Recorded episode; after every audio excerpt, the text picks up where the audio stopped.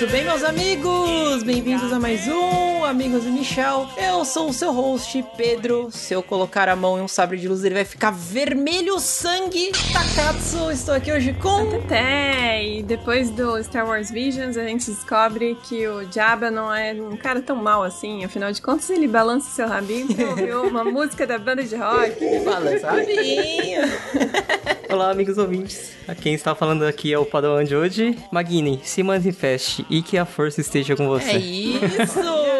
Que a força esteja com todos nós, amigos ouvintes, porque sim! Hoje falaremos mais uma vez de Star Wars aqui nesse podcast. Ai, meu Deus, meu amor por Star Wars, Teté. É, não adianta. Quando sai um título de Star Wars, o Pedro vai, ele, ele amarra a gente aqui, obriga a gente a ficar sentado na cadeira e gravar podcast. Sim, é complicado. Sim, sim, sim. Aqui não é diplomacia, aqui eu mando nas coisas, eu mando em tudo. E hoje falaremos aqui de Star Wars Vision, esse compilado de animações maravilhosas aí de Star Wars.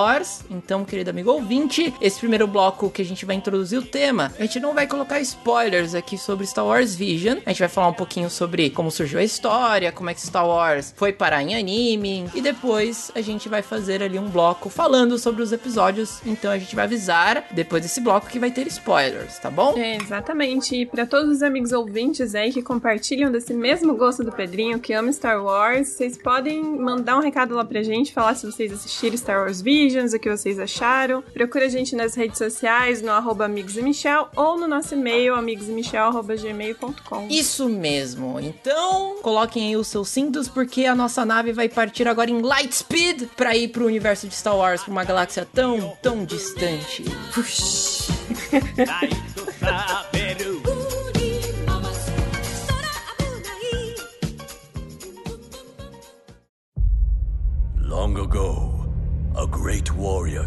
this village and entrusted our ancestors with this.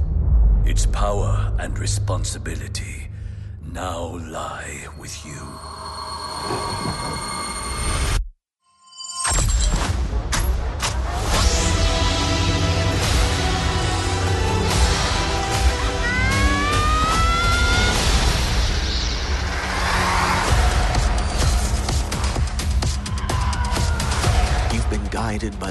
By the Force since you were born. At last, the moment arrives.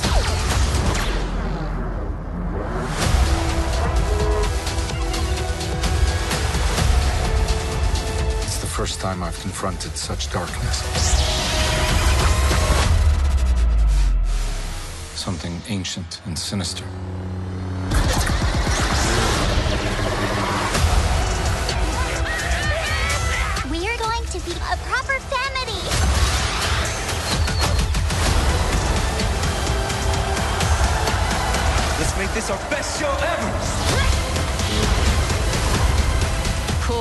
スと共にあらんこと。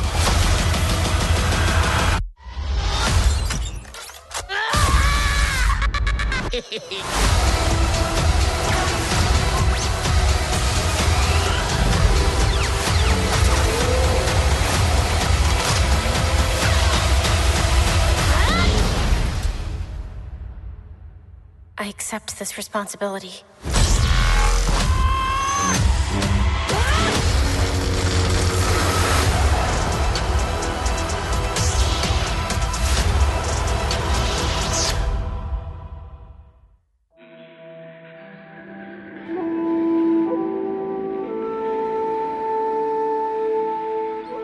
Começar, nada melhor do que a gente falar um pouquinho sobre Star Wars e cultura japonesa, meus caros amigos. Porque afinal de contas, George Lucas, quando criou Star Wars, ele se inspirou totalmente em vários elementos da cultura japonesa. A gente vê isso nos próprios Jedi, a gente vê isso em algumas coisas ali no episódio 4, por exemplo, aquelas lutas um pouco mais Obi-Wan e Darth Vader, que os caras ficam paradão assim, sabe? Se enfrentando meio é, do- dois tiozão assim. Aquilo lá é muito japonês, é muito tirado da cultura samurai. Então, ó, Star Wars aí tem flertado com a cultura japonesa há muito mais de mil anos aí. Agora que o Pedrinho falou sobre isso, fica bem explícito as coisas do Star Wars, né? Porque os Jedi mesmo são samurais, só que eles são colocados em outra ambientação, né? Mais futurística, vamos dizer assim. Mas a base mesmo, como se fosse um Japão feudal, sabe? Isso, é, total. Ele é uma, uma odisseia espacial, né, Star Wars, mas que ele trabalha com todo esse negócio do Bushido, vamos, vamos dizer assim. Até a própria, o conceito da força, que é um pouco mais religioso, ele traz muitos elementos até do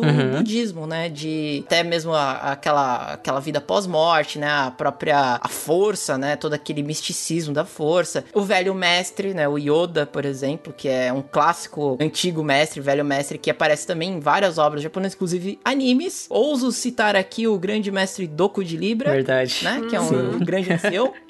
então, a gente tem vários desses elementos que o George Lucas pegou emprestado pra criar uma mitologia de Star Wars. Hoje em dia a gente sabe que Star Wars, ele é uma mitologia completamente ocidental, né? Sim. Uma mitologia americana. Mas a gente consegue ver vários elementos da cultura oriental, nem sempre exatamente o Japão ali, mas da cultura oriental inserida dentro de Star Wars, transformando uma coisa totalmente A gente nova. pode falar que o George Lucas fez uma visão ocidental da cultura oriental e o Star Wars Visions foi os orientais fazendo as coisas na visão ocidental, sabe? É uma coisa bem legal. Então, aí que tá a coisa legal da, da- do processo, né? O cara pegou emprestado ali do Oriente e agora os japoneses pegam emprestado dele pra fazer a visão deles. Olha aí o Star Wars Visions.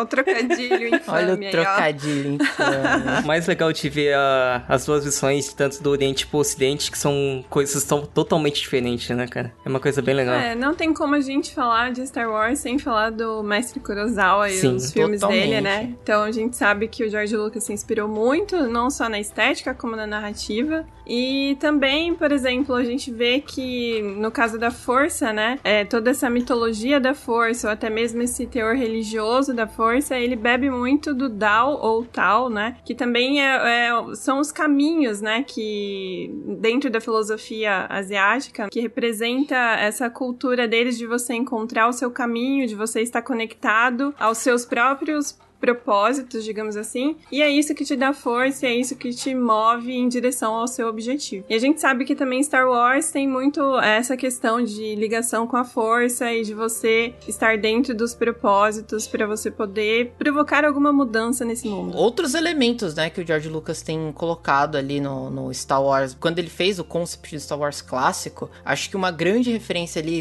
tirando o Jedi, né, tirando o fato de ter um guerreiro ali usando basicamente uma katana de luz, né, mas o, o próprio vilão Darth Vader, ele é completamente baseado num samurai. A- toda a armadura, o capacete dele é um capacete samurai. Na história japonesa, né, o, o- o samurai ele usava tanto o capacete quanto a máscara, não só para um esquema de proteção, mas também para trazer medo ao seu oponente. Então por isso que a máscara, né, que é, a- que é aquela parte que, que cobre o nariz e a boca do samurai, ela é um negócio que é bizarro, né? Parece um, a boca de um monstro, né, que eles chamam de Oni, que é o demônio. Então tudo isso que era pra causar um medo absurdo nos seus oponentes, como se o oponente estivesse lutando com realmente um demônio. E o Darth Vader é completamente inspirado nisso, porque o George Lucas precisava que o Darth Vader fosse um- uma figura medonha, né? Uma figura vilanesca. Então ele colocou esse elemento aí no cara que é um Jedi caído. Exato, aí você tem também a referência dos trajes, né, dos Jedi, que se assemelham muito aos trajes samurais. Você Total. tem a postura de, de batalha mesmo, que é parecido com o Kendo, né, que também é japonês. E, enfim, são todas essas fontes aí que o George Lucas bebeu e que agora todo mundo falando, né, que com essa antologia aí do Star Wars Visions, meio que o, o ciclo se fechou, né? O ciclo se Isso é- fecha. é muito curioso e muito legal de você observar, né?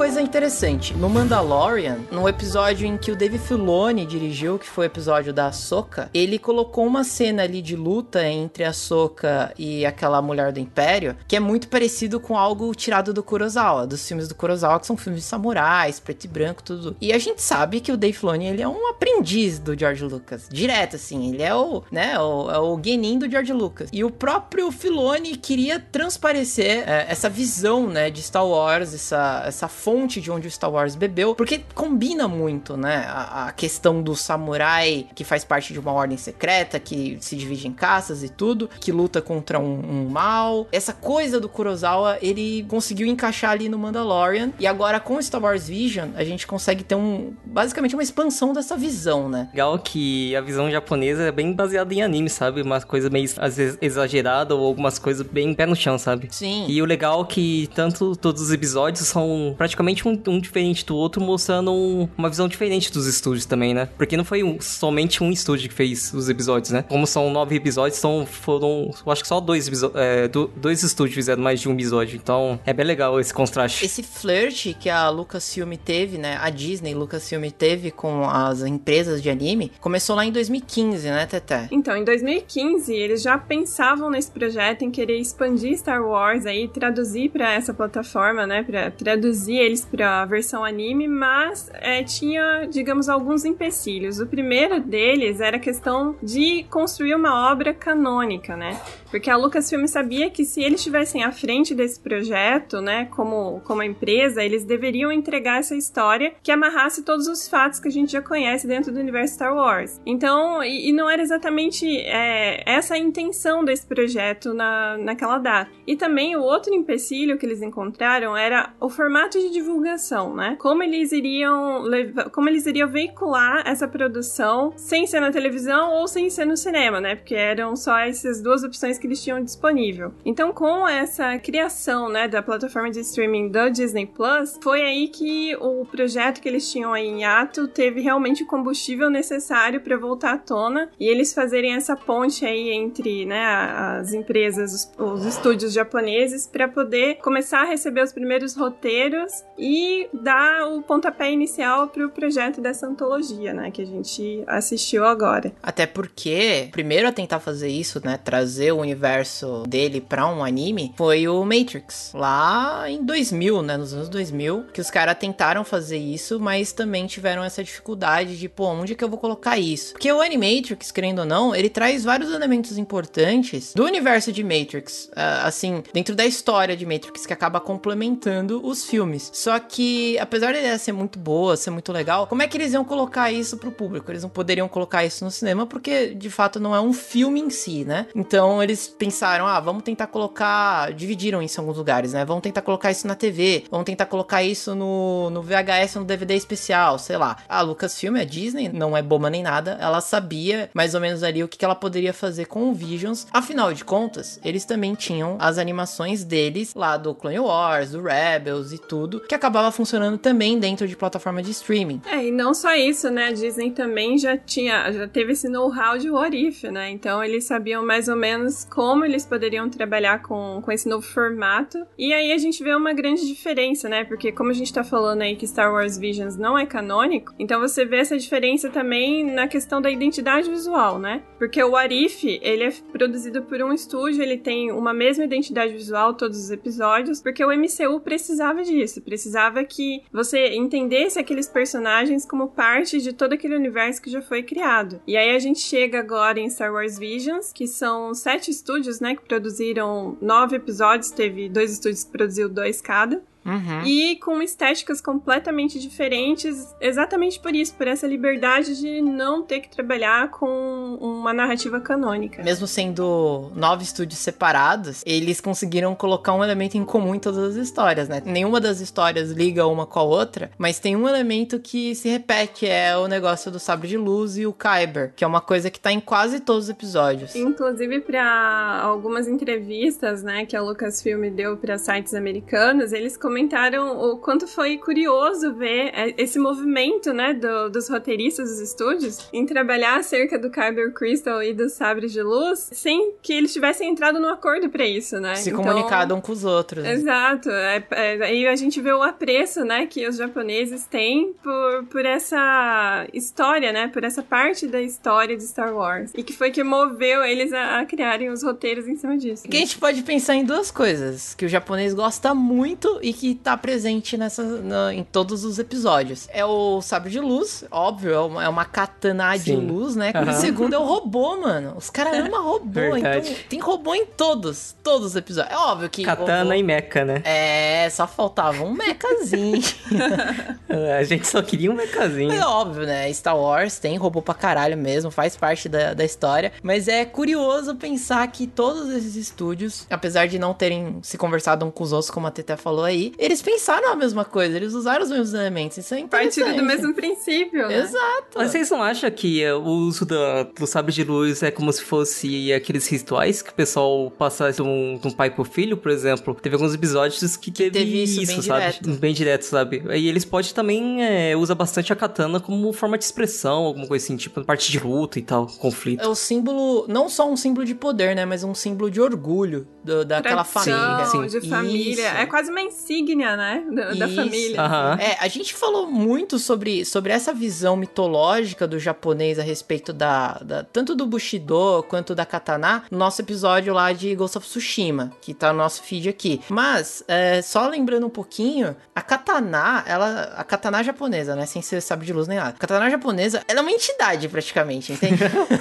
a katana, ela é uma entidade pro japonês. Quando você vai construir ó, todo o processo da criação, desde a da tempera da lâmina, da, da- dos- das marteladas que o ferreiro vai dar, no local onde é feito, tudo isso é feito com muito respeito, com quase como uma religião, né? Então, é muito próximo com o que a gente vê com o sabre de luz atualmente no canon. Ele, ele tem uma, um Kyber Crystal, que é um cristal vivo. É, a katana, eles dizem que tem um espírito que mora dentro daquela lâmina. Então, são vários pontos semelhantes que, cara, conversa muito com os caras, sacou? Conversa demais com a cultura dos caras. É por isso que o portador dentro do Bushido, ele também tem toda essa questão do código de honra, porque ele tem que merecer aquilo, ele tem que merecer a sua própria katana, por exemplo, né? E dentro do Star Wars, a gente vê, né, como o Pedro explicou, que o Kyber Crystal é, um, é vivo, quando você tem é, essa corrupção do Kyber Crystal, né, que ele sangra, né? Ele que a gente sangra. vê isso de uma forma muito gráfica, né? Que teoricamente é você corrompendo algo que era bom e transformando aquilo em ruim, né? O próprio Padawan, quando ele, ele vai passar pra ser um Padawan de fato, ele precisa do sabre de luz, ele tem que construir o próprio sabre de luz, ir atrás do Kyber, o Kyber tem que escolher ele. Então, são processos que são muito semelhantes à cultura oriental, que é uma, uma, uma coisa passada de geração para geração. Por isso que esse elemento do, de, da- dessa entrega do pai pro filho, que também é uma coisa que tá muito evidente no Japão, e também tá muito evidente na lore de Star Wars, é uma coisa que os caras usaram bastante também nessas animações do Vision. É isso, é um espelho uma da outra, assim. O, o George Lucas basicamente bebeu da fonte dos caras, agora os caras vão beber da fonte do George Lucas. Olha aí o ciclo se fechando.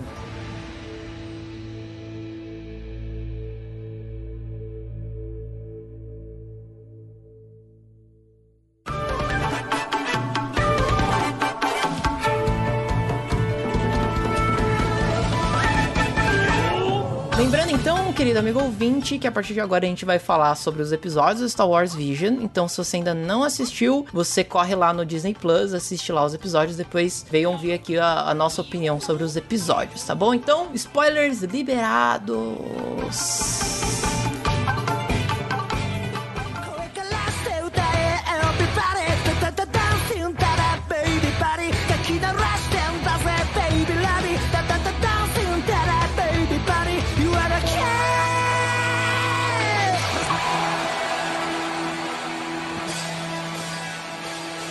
Ok, vocês acharam de Star Wars Vision dos episódios de maneira geral? Sinceramente, eu, eu pensei que eu estava num JRPG, cara. É, muitas vezes ali, né?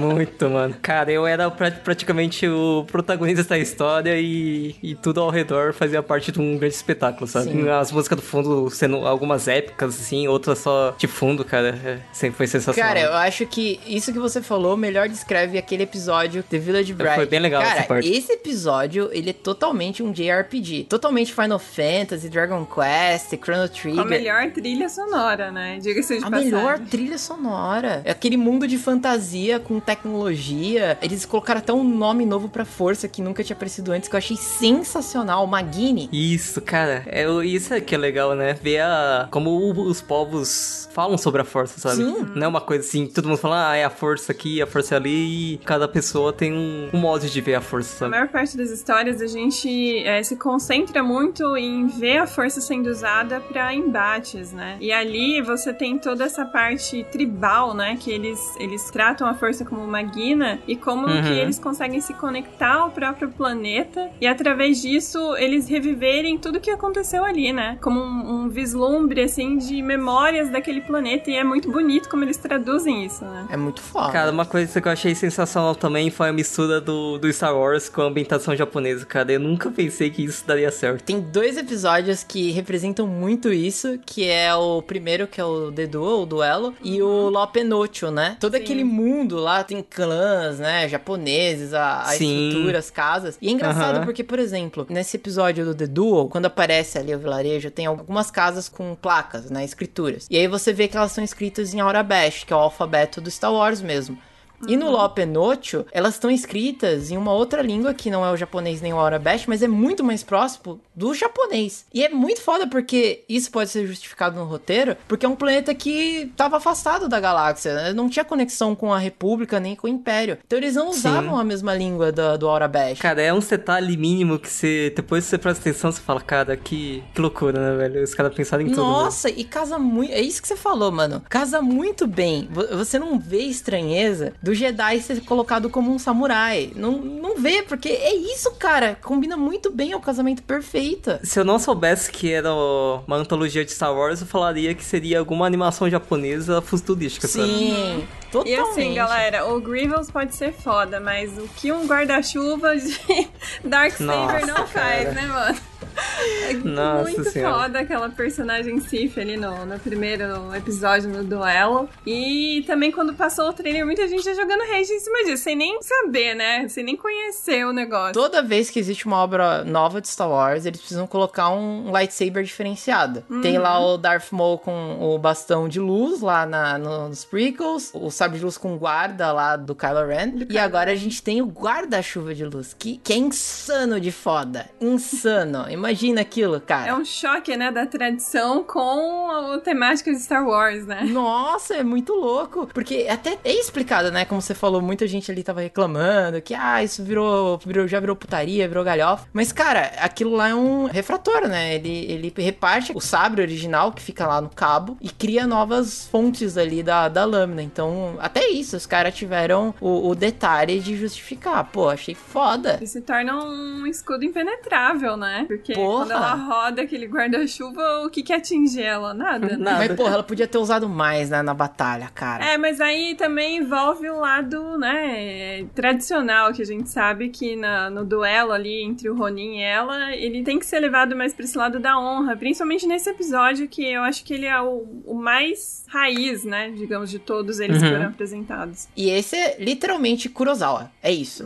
Até preto e branco, o filtro, tudo. Sim. Porra. E eu acho que é o único episódio preto e branco, né? O único, é o único. Cara, e que bonito esse episódio, né? cara? Feito pelo estúdio do Jojo Bizarre Adventure, que tá numa alta do cacete. O próprio conceito ali do personagem do Ronin, que inclusive vai ganhar um livro só Uhum. dele aí em outubro. Pô, o, o cara conquistou todo mundo já. Só nesse episódio, o cara, poucas palavras, Lone Wolf. E ele não é um Jedi. Na hora que ele puxa o sabre de luz dele e os caras vê, porra, é vermelho. Cara, isso é tão foda. Porque quebra o negócio do maniqueísmo de Star Wars, que é um negócio que, Sim. que já é verdade. muito ultrapassado. Eu sei que faz parte da franquia Star Wars, eu entendo. Mas esse negócio de o cara é mal, o cara é bom, sabe? E é isso. Essas duas unidades são supremas. Cara, isso tem que acabar, entende? Então o Sith pode ser um cara que tem atos bons e o Jedi pode ser um cara que tem atos ruins. Então, pra mim é excelente que eles tenham representado dessa forma. Eu acho que fica mais interessante esses lados, porque você abre bastante brecha pra, pra criar a história, né? Porque eu, eu acho que fica meio monótono uma pessoa ser só boa e a outra ser só mal, sabe? Não tem como você evoluir também o personagem, E sabe? próprios preceitos japoneses, eles têm esse negócio, né? Que não existem totalidades. Existem. Nada é absoluto, né? Isso,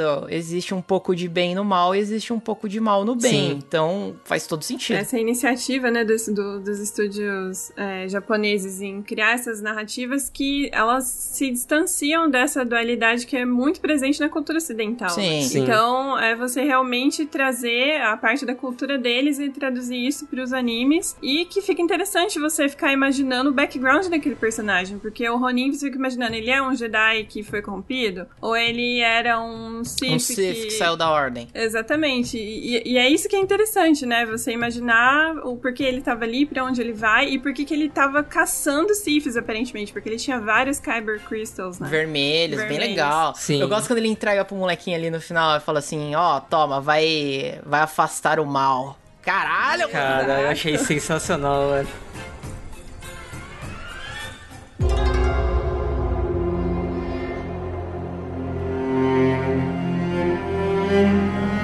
Dentro desses episódios, o episódio que é mais anime, sabe? Que você vê o absurdo, Uhum. a loucura, as cores, é o The Twins, os gêmeos. Cara, Que é um episódio eu ia falar polêmico. isso agora. Separou a internet em duas Tá facções. louco, cara. Eu tô na facção que gostou desse episódio. Cara, eu gosto também. Eu gosto da loucura do anime. Óbvio que, assim, eu não consumo isso 24 horas por dia, né? Ah, de vez em quando é bom, Mas de né? vez em quando é legal, cara. Se Sim. pensar num, num Star Wars Dragon Ball, porra, é massa até. The Twins seria a releitura do... Do Luke Leia. Sim. Luke Leia, e totalmente. foda que é a do- da parte do Legends, né? Do, do Luke, que ele seria o fodão, Que sabe? é o cara que corta o, o Star Destroyer no meio. Que nego É, cara. queria muito que acontecesse. O Luke tem que ser o fodão, tem que ser o cara mais poderoso na força. No anime dá pra fazer, poxa. Isso não é nem o mais foda, né? O foda é os caras respirar No vácuo. É outro nível, né? Caralho, Zé. Isso eu fiquei pensando. Eu fiquei pensando até o final. Cara, eu- tudo bem, isso é um anime, é loucura. É o estúdio Trigger, que é o que faz Promare, Kill la Kill e o cacete.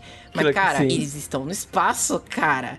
Eles estão usando a- o respirador da Mas eles força, né? estão blindados pela força. é Estão- Ah, é exatamente. Não entende. É Mas verdade, é, é muito verdade. louco isso, né, cara? Esse- essa mistura de sentimentos. Porque eu sei que a galera que é mais, digamos, conservadora aí, que gosta da obra original de Star Wars, ficou Abraço, Jovem atrás, não gostou desse episódio, porque tem toda essa loucura aí que a gente tá comentando. Mas assim, a gente gostou de ver né, o Luke humanizado ali na, na nova trilogia, mas é legal também você imaginar isso de, de como seria o poder dele elevado à 15ª potência, entende? Poder Dragon Ball. Exato, É. e eles traduzem isso pra gente ali nesse anime, né? Então a gente vê principalmente. E é muito gráfico, é muito legal com o choque, né, entre os irmãos, porque eles eram tidos, né, pra, pra se desenvolverem ali no caminho do, do Dark Side. Um deles se rebela e depois você vê esse choque na, nos poderes dele, né? Um lado da tela todo azul, outro lado todo vermelho. Sim. Cara, é legal ver isso. É bem legal. E o, eu acho que o mais legal dessa animação são os movimentos exa- exagerados dos personagens, né? Eles fazem uma amplitude maluca, assim, muito grande. Tudo Cara, muito é exagerado, sensacional. Tudo. Até as cores. Você tem o, o contraponto, né? De, por exemplo, a gente falou do duelo, né? Que depois até a Uhum. luta do Ronin com a Sif, ela demora um pouco mais pra ser desenvolvida. Você tem ali um Uhum. diálogo entre eles. Você tem é, o pensamento antes de realizar o golpe, que é muito estilo samurai. E já nesse, Sim. não. Esse é putaria, loucura, é, sabe, pra É a luz lado. ali, a locomia. Mas é isso, cara. O Estúdio Trigger, ele tem essa. Não sei aí, os amigos ouvintes talvez tenham visto Promare. Se não viram, recomendo, é muito legal. E, cara, é aquilo. Só faltava o robô gigante, porque o Estúdio Trigger também ama robô gigante. Sim. Então, se os Star Destroyer se montassem ali fazer um robô gigante, pra mim, cara, é isso. Que você vê que pra eles, é, muitos não queriam estar ali e os que estão, aquilo se torna o, o normal pra eles, né? Aquilo é o comum. Uhum. Então a gente também vê um pouco desse esse lado de, de como é você crescer no Dark Pois Side, é. né? Como é aquilo ser naturalizado pra você desde criança. E é uma coisa que eu sempre comento com o Albertinho, eles mostram sempre muito do Light Side, dos Jedi, tudo, mas quase nada do Dark Side, nada dos Siths, dessa cultura Dark Side. Então é legal até pensar que os japoneses têm essa, essa ideia de mostrar os dois lados, e aí eles mostram dois protagonistas que são totalmente lado negro. Tudo bem que um deles foi pro lado da luz, mas a, a base da coisa é, é legal de ver. Não sei se vocês pegaram um detalhe também, que na hora da luta dele, o sabre dele na base ficou Vermelho. azul, aí vermelho, e na ponta começou a ficar azulada, né? Cara, sim, é bem sim, legal pra, isso. pra dar essa, essa diferença de tonalidade. Bem coisa do, da Trigger, que ela ama usar essas paletas, cara, ama. Cara, agora, agora que você falou isso, praticamente quase todos os episódios fez essa parte de, de coloração do, dos Skybers conforme o usuário, né? Eu acho que o mais evidente é no episódio do Nono Jedi, né? Que Sim. conta ali a história que eles precisam trazer os Jedi pra uma nova ordem. E aí tem um cara que constrói sabre de luz. O pessoal gostou muito desse episódio. Muito. Cara, esse episódio é bem legal, cara. Pois tem é. um plot maluco, né, velho, no meio da história. É muito bom. Tem o Marquês que tem essa du- dubiedade de ele ser um cara misterioso. Será que ele é um cara mau? Quem são esses Jedi que foram até lá? E eu gosto das referências que eles usam do antigo canon de Star Wars, lá do Legends. Por exemplo, Uhum. O cara que constrói os sabres de luz, ele constrói os sabres de luz com a capacidade que eles possam mudar de cor, é, dependendo de quem segura ele. Da vontade do usuário, né? Exato, ele reflete a personalidade, a verdade do usuário dentro da cor do sabre de luz. E justamente porque ele queria ver se existia algum Sith entre eles, né? Muito inteligente. E isso é um conceito que já tava no Star Wars, no quadrinho do Retorno de Jedi. Antes do Retorno de Jedi ir pros cinemas, quando a Marvel ainda produzia o- o- esses quadrinhos, né? Mostra uma cena que o Darth Vader segura o sabre de luz do Luke e o sabre de luz fica vermelho instantaneamente. Então é um conceito que os caras reutilizaram aqui. Eu acho muito foda, cara. Eu acho muito legal também essa relação do ferreiro, né? Porque a gente, no canon, a gente tem que cada usuário constrói seu próprio sabre de luz, né? E ali você vê a figura do ferreiro, que ele trabalha pra construir vários, e aí você tem a filha dele, que é a Cara, se não me engano o nome dela, Aham. que ela é, ela é uma, uma sensitiva força muito poderosa. E é engraçado que esse roteiro era pra ser dividido em dois. E aí, quando a Lucasfilm recebeu, eles falaram: por que, que a gente não mescla tudo? Porque a princípio era pra ser a história só da cara e o pai dela, né, o ferreiro. E eles estariam construindo sabres de luz e estariam procurando novos usuários da força. E o segundo roteiro era do grupo sensitivo que queria ir atrás do que no tempo dele seria uma relíquia, porque já, já seria. já estaria extinto, que é o sabre de luz. E aí eles propuseram de você mesclar as duas histórias e eles trouxeram isso com uma reviravolta, principalmente na figura do Marquês, que eu achei genial isso. Eu acho que é um dos episódios que ele é curtinho, mas ele tem começo, meio e fim, e ele entrega personagens que dá pra ser trabalhado depois e que você iria realmente gostar da história dele. Porra, muito foda, cara. Esse negócio que você falou do ferreiro é uma coisa que eu acho muito legal a, a mitologia de ter um cara que produz o sabre de luz, de não Uhum. ser o Jedi que faz. Eu acho sensacional, cara. Ainda bem que o cara sobreviveu. Eu acho que ele sobreviveu. Que daí pode, se um dia tiver uma sequência, que esse cara apareça novamente. Porra, que mesmo do Yaiba, gente. Os ferreiros de espadas, cara. Isso é muito legal, porra. É, Sim. e vai dar lá a espada pro, pro Inosuke quebrar, né? Imagina. Ele vai quebrar É. com, com o e Basker, né? É igual a tristeza desse ferreiro aí. Na hora que os caras empunham o sabre, o negócio tá com a lâmina vermelha. Ele fala, caralho, todo esse trabalho pra Que isso, porra seu é maldito. Que porra, Seus né? cifres disfarçados, né? Pô, é legal que até a menina, na hora que ela segura, ela tem uma ligação na força, mas não tão grande. O sabre dela, ela é opaco, né? Tem aquela cor meio de, de água suja. e aí, conforme ela, ela cria esse vínculo com a força, volta. Volta não, né? Se cria a cor verde do sabre de luz bem brilhante. Pô, esse episódio é realmente tá de parabéns. É sensacional. é sensacional. Tá Muito bom. Ainda bem que eles misturaram ah, os dois solteiros, né? Pô, ainda bem. Ainda bem.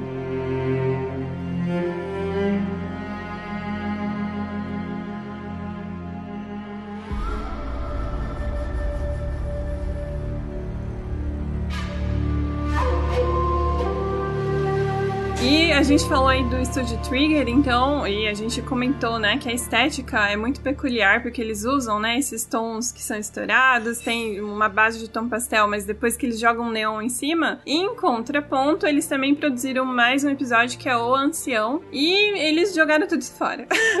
Não tem nenhuma dessa estética nesse episódio. Ele é um episódio bem clean e é bem assim, o, digamos, o que a gente já costuma assistir nos animes, né? Não tem nenhuma paleta de cor especial, nem nada. E ele também apresenta o personagem do, do ancião, que eu lembro durante os trailers, ele foi super comentado, porque todo mundo queria saber como que ia ser a história dele. Porque ele lembra muito Palpatine, né? Óbvio. Eu ia falar isso. Totalmente baseado. É o clone do Palpatine. É o clone do. Palpatine, é certeza absoluta. E aí, nessa história, é o que se assemelha muito mais a essa trajetória do Obi-Wan com o Anakin, né? Como mestre e padawan. E ali a gente também tem a apresentação de um Jedi seu padawan. E daí eles têm essa missão, né? De investigar essa presença maligna na orla, na orla exterior. Não gostei tanto desse episódio. Eu acho ele. A animação dele um pouco esquisita. Até porque quando a gente pensa, pô, é o Studio Trigger que fez. E é muito diferente das coisas que a gente tá acostumado a ver do Sim. Studio Trigger, né? O sério do episódio é contar a relação realmente entre mestre e aprendiz. Então, você vê ali o, o aprendiz ele ser o cara que tenta enfrentar o, o Sith Lord lá, ele apanha tudo, e aí o mestre vai ao auxílio. Me lembra muito. Lembra do episódio 1, quando o Obi-Wan e o, e o Qui-Gon vão lutar contra o, O Darth, Darth Maul? Só que aí, no caso, o Darth Maul mata o Qui-Gon, e aí o Obi-Wan finaliza o Darth Maul. E aqui a gente tem o inverso, né? Teoricamente, a morte do aprendiz, e o mestre se mantém sereno e ainda vence o, o ancião. Mas a, a coisa que eu mais gostei foi a parada filosófica da coisa. Do mestre falar que o que derrotou o ancião não foi ele, foi o tempo. Cara, isso achei foda, cara. Nossa, cara, Eu verdade, achei né? muito massa, cara, esse ensinamento no final. Pior que ele fala, né, pro, pro aprendiz dele que conforme o tempo passa, você não, não fica tão poderoso assim, sabe? Sim. Você vai perdendo a força, cara, é sensacional essa É, parte. eu acho interessante essa filosofia que é muito oriental, né? Porque a gente sabe que com o tempo a gente ganha experiência e você se torna mais sábio. Só que Uhum, ir sim. nesse contexto onde você não tá usando a sua sabedoria, você só se baseia na sua força, entendeu? Então, Uhum. quer dizer, quando a sua carcaça ela vai envelhecendo, você vai continuar com a mesma força? Não, então o que você tem que prezar? A sua sabedoria, que é o que o ancião não tinha no momento, né? E que o mestre tem, que ele tava passando isso pro seu aprendiz. E o o aprendiz até fala: um dia eu vou ficar tão forte quanto você. Aí ele fala: se você continuar treinando e mantendo sua cabeça centrada, com certeza. Cara, isso é um ensinamento legal pra caralho. Extremamente japonês. É muito interessante. É, a gente já remete ali ao mestre Yoda conversando com o Luke, né? E Total. Sim, ele verdade. Todos os Total. ensinamentos ali de. Faça ou não faça, não existe tentativa. Exato.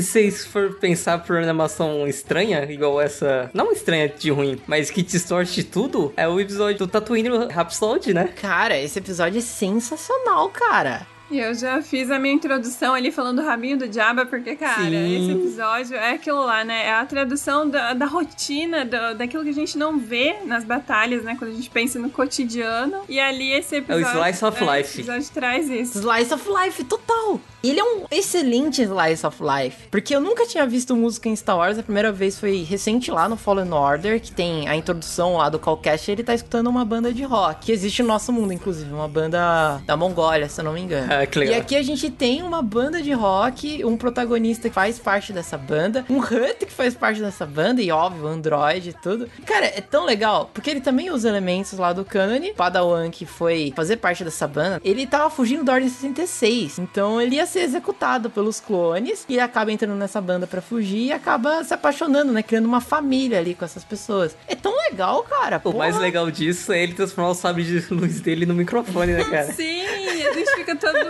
momento com medo daquele negócio de disparar e imagina, no meio, E matar o moleque, né? no meio do Nossa show, a cabeça dele rolando, né? É o único episódio que tem personagens que a gente vê normalmente no Star Wars, que é o Boba Fett, o Sim. Bibi Fortuna, o Jabba the Hutt. E o Boba Fett, na dublagem original em inglês, foi dublado pelo Temuera Morrison, que é o cara que faz o Jango Fett lá na- no Ataque dos Clones, que tá fazendo o Boba Fett agora na série do Boba Fett. Então os caras tiveram esse cuidado. Tudo bem, ninguém vê anime em inglês, mas se quer curiosidade. Exato, né? Cara, é uma heresia fazer isso. Mas eu gostei muito, eu saí cantando a musiquinha depois. E eu achei que é muito foda, né? Você ter essa, essa visão de tira o Império, tira o Jedi, o que, que sobra? É o cotidiano, gente. É isso que a gente tá vendo ali. O sonho dos caras era ser a melhor banda da galáxia. Se você tirar praticamente a história principal, que é a família Skywalker, o que, que sobra? É, o que que cotidiano? É, realmente. E, e é legal que ele faz o. Porque esse episódio não tem duelos, né? Não tem lutas de sabre de luz nem nada. Ele faz o duelo dele na música e depois ele intima o Jabba, igual o Luke Skywalker intima o Jabba lá no Retorno de Jedi, né? Essa é sua última chance. A gente vai ser a maior banda da galáxia. Foi um episódio que eu achei que, quando eu vi lá nas, nas sinopses dos episódios, que era um episódio que eu não ia gostar. E eu achei foda, um dos melhores.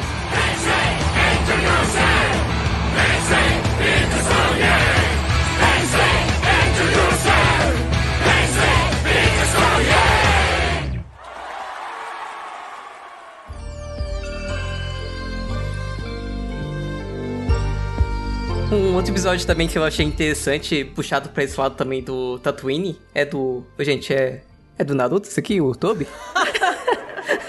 Olha esse George. O episódio do Toby é legal pra caralho. É uma referência clara aos tropões, né, cara? Não tem nem como... Totalmente, total. Ele, ele é o episódio das referências também.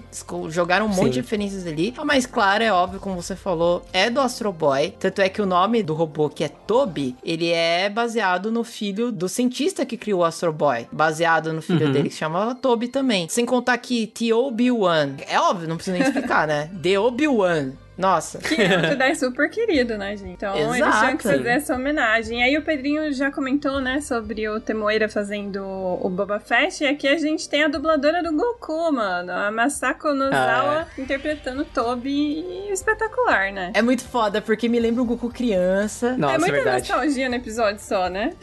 É muito bom, cara. E é legal que ele tem o sonho de ser um Jedi, da mesma forma que o Astro Boy sonhava em ser um garoto de verdade, o próprio Pinóquio aí pro, pro ocidente. Sim. E ele tem um sonho de ser um Jedi, e ele não sabe por que que ele quer ser um Jedi. E o pai dele, né, o cientista que cria ele, meio que tenta eh, colocar ele nesse caminho, falar, ah, você tem que encontrar um cristal Kyber. É um, um episódio quase que infantil, né, de certa forma. Tem essa brincadeira dele querer sair pelo mundo procurando esse Kyber, meio que um pique-esconde, né, talvez. E depois Sim. ele, ele assume um papel um pouco mais sombrio, um pouco mais adulto, no momento que o Inquisitor vem pra caçar o Jedi e ele se sente sozinho no mundo, não tem mais o pai dele, ele precisa reconstruir os robôs, ele se sente culpado. Cara, pra mim é um episódio completo. É E eu sensacional. tô rindo aqui sozinha, lembrando que a gente comentou, né? Por ser essa adaptação aí japonesa, é o uso dos droids tem em todos os episódios. Mas esse é Nossa, assim, verdade, né? Totalmente. a- um pouco mais, porque é um droid que tem um droid também que ajuda ele, né? É um Mega Man, né? É um Mega Man completo ali.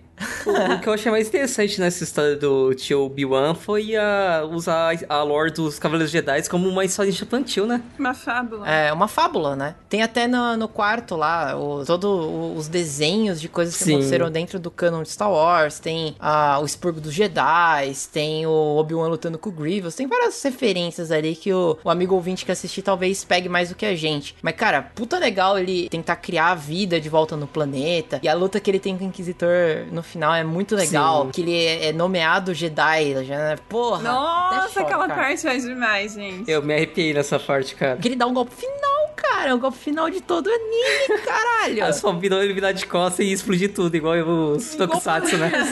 Isso. Chega a aparecer o símbolo da Ordem Jedi, assim, na hora que ele desfere o último golpe ali no Inquisitor. Tá, pô, achei muito legal, cara. Os droidzinhos dando uma voadora na canela do Inquisidor ali também, muito foda. né? Todo mundo fazendo montinho em volta dele. Eu Isso achei é bem demais legal. isso, gente. Vocês perceberam o, o easter egg dele ter perdido um braço, igual todo bom Skywalker? Eu ia, eu ia falar isso. Eu tive que até pesquisar que braço que o Luke perdeu. Eu Falei, cara, que legal, velho. Até isso que tá colocado. Até isso, até isso. Então, todo bom Skywalker precisa perder uma mão, né, Rey E Skywalker? a fábula, né, de que nos momentos de necessidade é que você encontra o seu propósito, né? E que foi o que aconteceu com ele. E o propósito dele estava o tempo todo dentro dele, literalmente. É verdade. Era. E foi produzido a partir do Kyber Crystal. Do, do e aí pai também dele. tem essa conversa com o Homem de Lata do Mágico de Oz. né? Putz, cara, eu acho muito legal. O pessoal que não gostou desse episódio, eu não sei, tá? Tem pelos no coração. tá com o é isso. coração corrompido, porque é um episódio muito legal, cara. Um episódio é, é um abraço quente, me dá uma nostalgia de criança e não deixa de ser Star Wars, cara. Porque o pessoal fala, "Ah, tem um problema do robô ser Jedi. Já houve robô Jedi em Star Wars, que é o Skip,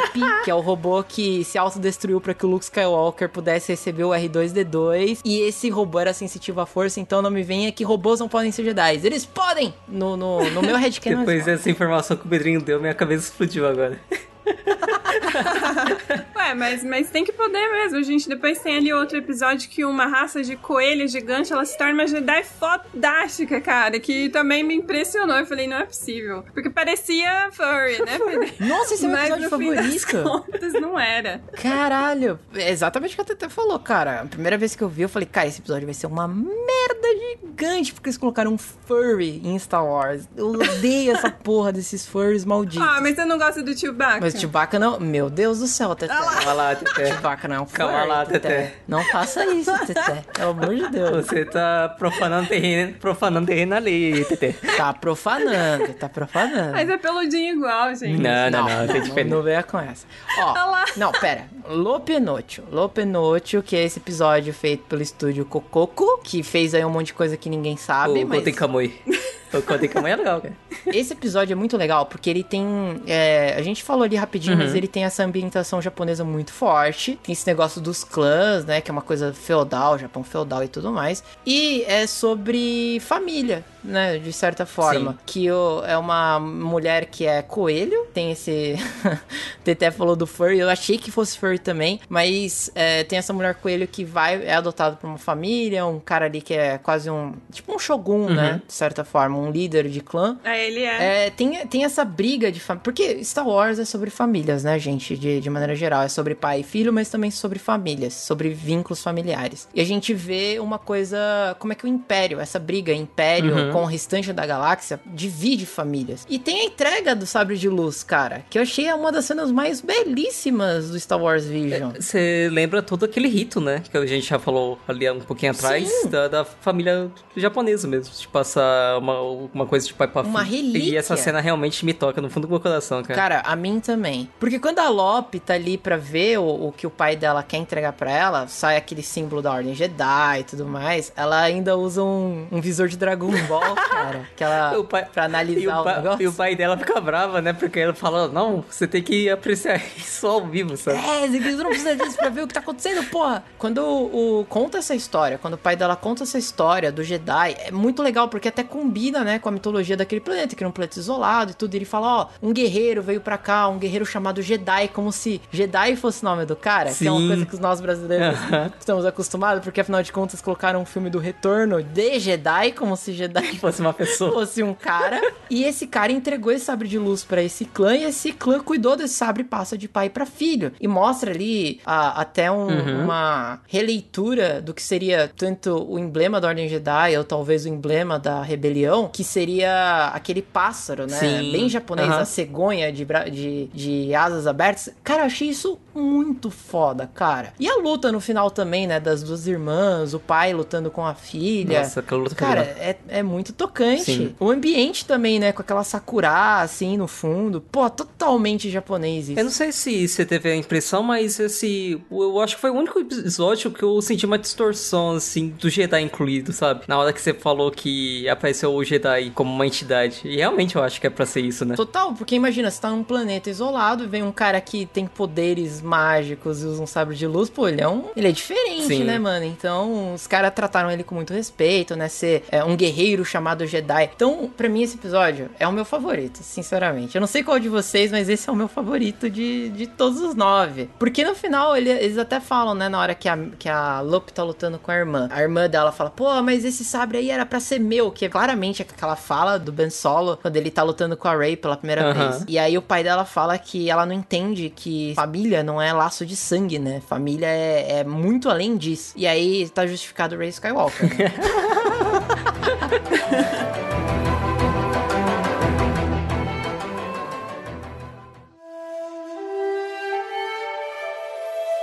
Cara, e um episódio também que ansiou tanto dos outros animes por causa dos traços foi o do Akakiri. Né? É um traço tão diferente dos outros, com uma história tão... Eu não gostei muito da história, cara. então, eu também não gostei. É engraçado porque foi um dos que o pessoal mais gostou também na internet, que eu tava vendo. Cara, não, não assim, não achei ruim, mas pra mim foi o menos interessante de todos os nove. Uhum. Ele claramente se baseia na história do Anakin Skywalker, é só- é a mesma firula lá dele. A queda do Anakin, né? Isso, dele ter sonhado com algo que vai acontecer e no final das contas a, a própria ação dele acaba causando que ele, que ele não queria. E também é um pouco ali do Kurosawa, que é aquela história lá da, da- que tem uma princesa, tem dois serviçais são o alívio cômico, tem um general e tem uma pessoa que tomou o trono do império ali, né? Uhum. Então é bem isso, é bem Kurosawa também, só que cara, eu não gostei muito dos traços, assim como o Joji. E a história, por ser muito parecido com o Anakin Skywalker, eu já tô, vou ser bem sincero, eu já tô um pouco cansado da história do Anakin Skywalker. Eles podiam. é, Eu não sei, eles podiam ter explorado talvez um pouco a mais a lore do personagem, que talvez ficaria um pouco mais interessante, sabe? Um pouquinho mais do passado dele, antes dele chegar no planeta. Sim, porque ficou muito atacado, sabe? Porque você não sabe nada do background do cara e só vê ele tendo aquelas visões malucas e fala, e aí, o que, que esse cara faz, o que, que ele fez? É, sabe? meio que já levando em consideração que você sabe a referência. É, você é, entendeu que é o. Capitão América, ele Ah, já entendeu sim, a você referência. entendeu a referência. É, é basicamente isso. Mas é, eu também eu, eu achei ele um pouco cansativo, porque ele é um Inception de narrativa, né? Sim. Porque como a gente já falou, George Lucas pegou como inspiração, né, é, esses personagens que o Pedro citou do, do filme do Kurosawa, pra, que, que é exatamente traduzido no C3PO, no R2D2, na Uhum. Princesa Leia, no Obi-Wan. E aí você tem outra tradução de novo desses personagens do George Lucas, sabe, pra, já pra esse estilo japonês. E aí, cara, não sei. Eu também não gostei, eu achei que foi, foi muito metalinguagem pro, pra entender. O pessoal falou que foi uma representação foda de Sif, a, a personagem lá que aparece que é a Masako, né? Uhum. O pessoal gostou porque fala que ela é assustadora, ela é imponente e que ela seduziu diretamente ali o personagem principal, que é o Tsubaki, e fez ele cair no lado negro de uma, uma maneira interessante, tudo que ele acaba atacando a princesa e ela vende essa, essa coisa que o Sif sempre vende, né? Ah, juntos nós podemos trazer os mortos de volta, que acaba realmente acontecendo. E é legal que quando ele cai no lado negro, não sei se vocês repararam, mas vai ficando cada vez mais vermelho a paleta de cores. Ah, é verdade. Isso foi bem legal. Inclusive, o nome da, do episódio é Akakiri, Uhum. que significa névoa vermelha. Quando ele vai diretamente pro lado negro, né? Quando ele cai totalmente, toda a paleta fica vermelha, como se o planeta ali fosse envolto a uma névoa vermelha. É, é uma, uma fotografia interessante, é legal, é bacana, só que não me vendeu o episódio mesmo assim. É verdade. É, e é o que faz a referência direta ao Shogunato, né? Que a gente já comentou aí, falou do, do episódio do Ghost of Tsushima, mas que era a força militar que controlava tudo na época, inclusive a realeza. Então você tem ali, né, a figura da princesa que também acaba se rendendo a isso no final, né? Isso. Ao poder da, do Sif. É porque não tem o que fazer, né? No, no final das contas, o cara que era pra ajudar eles fudeu mais ainda. Então o planeta tá Partiu fudido. junto com ela. né? Exato, Então, acabou, que fudeu. O que que ela ia fazer sozinha? Como sempre, sempre tem um pra estragar a história, né, velho? Sempre, sempre, acabou, já era. É o cara que trouxe o equilíbrio Brussels.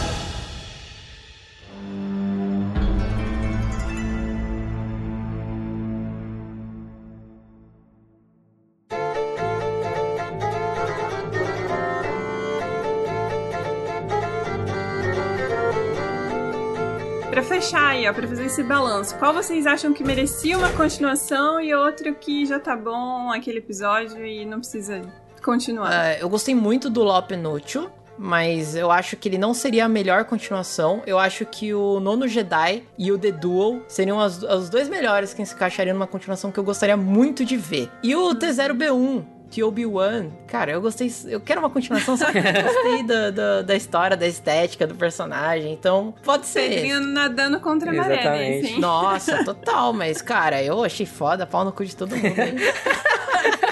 Cara, eu tenho duas animações que eu queria ter continuação. O The Duel, que realmente a história do, do Ronin é muito, muito foda. Eu quero uma continuação Uhum. disso. E uma outra que eu quero é o do The Twins. Eu quero a loucura total, velho. o Twins eu quero a continuação disso. Falta um robô gigante, é isso, é isso. Falta um robô gigante. Eu quero um mecha gigante lutando contra o Godzilla mecânico. Sei lá, uma parte assim. Ó, galera, eu me desculpa, mas eu queria ver um duelo ali entre um Sith e um Jedi com a bandinha caras tocando no fundo. Então, pra mim, Nossa, Teté. a balada de Tatooine tinha que ter uma continuação, cara. Porque eu gostei muito de ver esse lado mais, digamos, é o que eu falei, né? Rotineiro. Slice of life. Do, do mundo ali, que é tudo porradaria, é tudo é, é império e tudo mais. Então, gostei muito. Quero mais, quero ver mais o Diabo balançando o rabinho, cara. É muito interessante. Eles influenciaram a banda da cantina. que tem uma das Verdade. músicas que eu mais gosto de Star Wars. Eles eles estavam assistindo, cara. Eu mudei de ideia, eu quero um, um Tatooine. Rhapsody, segunda parte.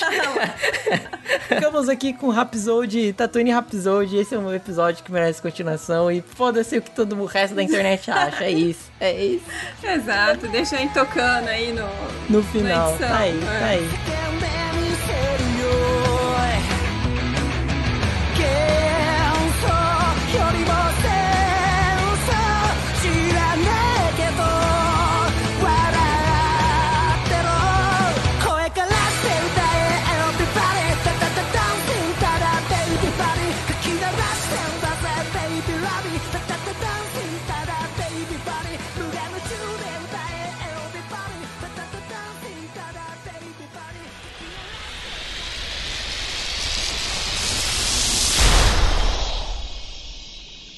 'E chegamos a mais uma semana de e-mails e recados aqui no final do Amigos e Michel, Teté. E hoje eu trouxe até a Atena aqui pra ler o e-mail com a gente, dos nossos amigos ouvintes, que falaram sobre a collab que a gente fez ali com o Askcast. A Atena veio porque ficou com inveja do meu robô, né? Que eu tava construindo na semana passada.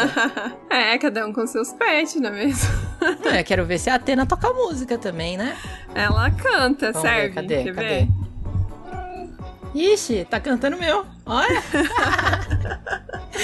é isso. Essa é, a Atena, cada um com seu dom. Uma gata sobrevivendo ao espaço, igual nós. Exato, nosso cat. Não, não sei fazer esse trocadilho com astronauta e cat, mas enfim. É Catnauta. isso. Catnauta, é. Hoje temos e-mail, Teté. Hoje temos não só um e-mail, temos dois e-mails. Olha como as coisas Uhum. estão evoluindo aqui, tá vendo? Quanto mais. Evoluindo. Quanto mais a palavra do Amigos do Michel vai se espalhando, mais a galera vai se mobilizando pra mandar recados e assim, nem sempre tão felizes, viu? Porque Ih. eu já li uma prévia desse e-mail aqui, eu acho que vai rolar farpas. E lembrando, amigo ouvinte, que esse e-mail é referente ao nosso episódio passado, que foi o, a collab, né, com o Askcast. Exatamente, pra quem aí não ouviu, ouça porque tá muito bom. E aí vocês vão entender essa indagação aí do, do amigo ouvinte, mas que eu vou deixar o Pedrinho fazer as honras, porque ele vai aí representar muito bem, interpretar as frustrações desse amigo ouvinte, né, Pedrinho? Meu Deus do céu. De consertar robô pra agora ler críticas. Vamos lá. Bom, a gente recebeu um e-mail aqui do Danilinho Uzumaki, o famoso Danilinho Uzumaki, o famoso ouvinte número um aqui do Amigos e Michel. Olha aí. Como já esperávamos. Como já esperávamos, o Guto lá do Askcast tava morrendo de medo, porque a gente avisou que o Danilo Uzumaki ia ficar ofendido. E vamos lá pro e-mail dele. Ele diz o seguinte: Olá pessoal do Amigos e Michel, como vocês estão? Eu estou bem. Eu também tô bem. E você, Atena?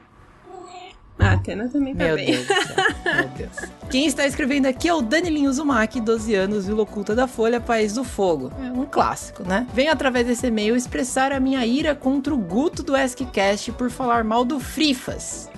Ó, É, já começamos. Barulhinho de ringue aí, Pedrinho, nas edições. já mandou o Frifa. Vou listar algumas das coisas que faz o Free Fire ser o melhor jogo do mundo. Primeiro, os gráficos são super realistas que deixa qualquer jogo no chinelo.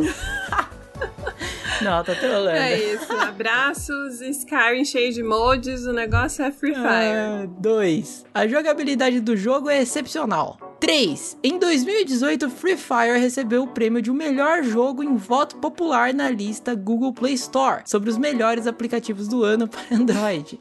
Caramba, o moleque foi lá e fez uma lista pra refutar o Guto.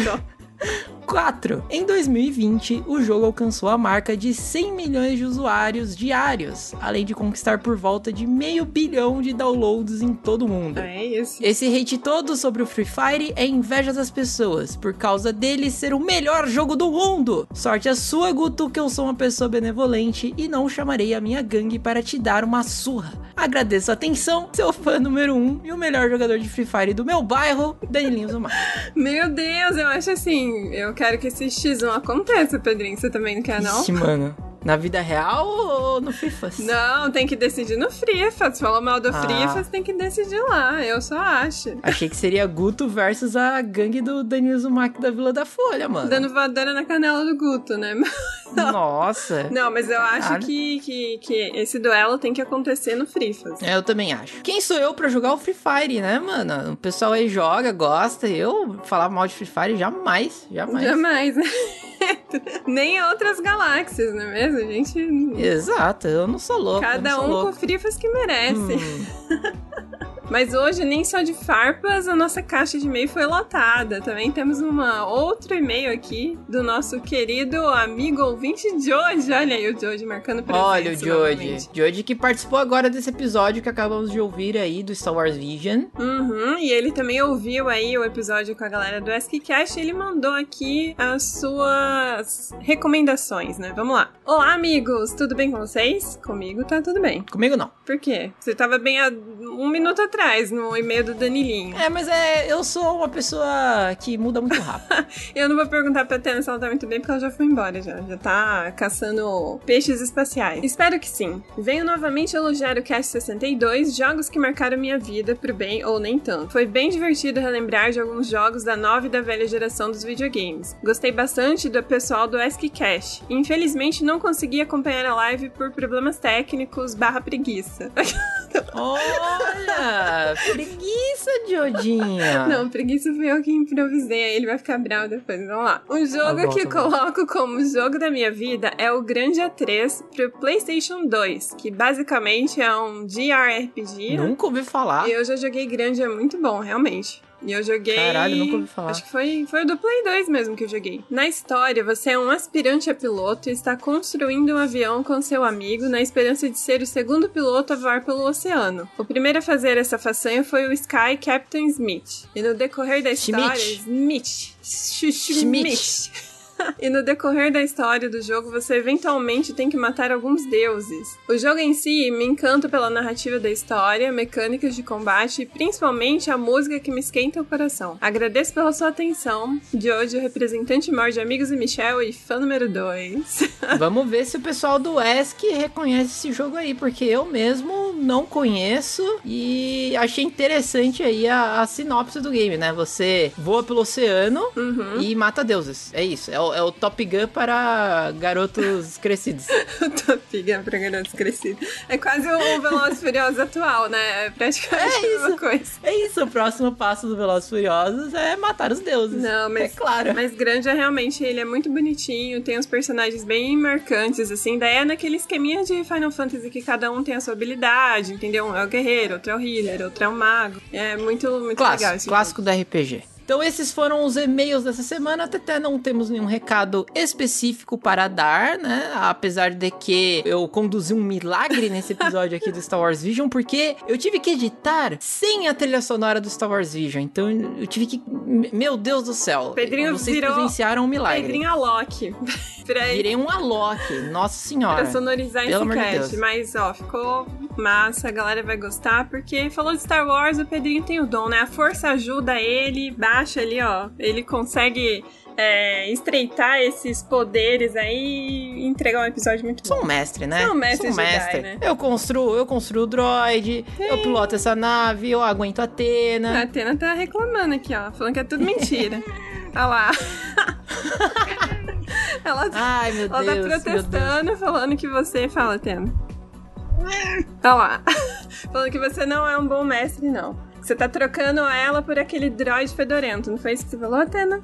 O droid toca música, Atena não toca? A Atena então. canta, já falei. Ai, meu Deus, tá bom, tá. Depois eu dou um peixe espacial pra Atena. Mas os amigos ouvintes que quiserem mandar um e-mail pra gente nos encontram aonde? Eles encontram a gente lá no amigosemichel.gmail.com. Você pode lá falar sobre esse episódio aí de Star Wars, contar o que, que você gosta sobre esse universo. Ou, se você quiser também, pode deixar um recado pra gente lá nas nossas redes sociais. Só procurar arroba amigos e Michel. Bom, é isso. Vamos ligar a nossa nave, vamos partir para mais uma aventura e nos vemos na semana que vem. É isso, galera. Beijos e se cuidem. Falou!